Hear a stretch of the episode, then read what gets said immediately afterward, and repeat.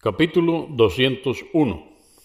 La oración voluntaria antes y después de la oración de la puesta del sol.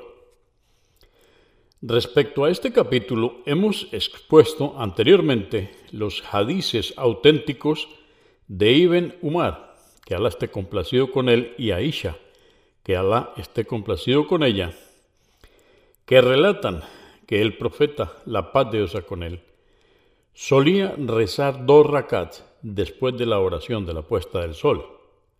Antes de la oración de la puesta del sol significa antes de la oración obligatoria y luego del llamado a la oración. 1122. Narró Abdullah ibn Bugafal, que Alá esté complacido con él, que el profeta, la paz de Dios con él, dijo, rezad antes de la oración del Magreb, oración del ocaso, rezad antes de la oración del Magreb a la tercera añadió, quien quiera de vosotros. Convenido por Al-Bukhari, volumen 3, número 40, Abu Daud 1281. 1123.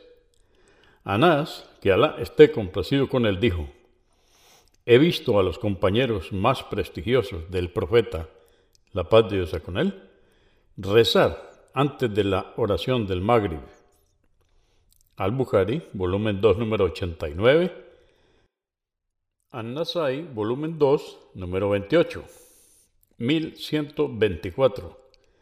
Anás, que Alá esté complacido con él, dijo, solíamos rezar en tiempos del mensajero de Alá, la paz de Dios con él, dos rakat inmediatamente después de la puesta del sol y antes de la oración del Maghreb.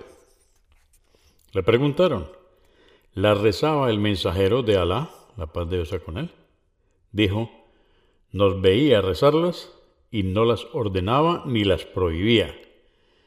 Muslim 836. 1125.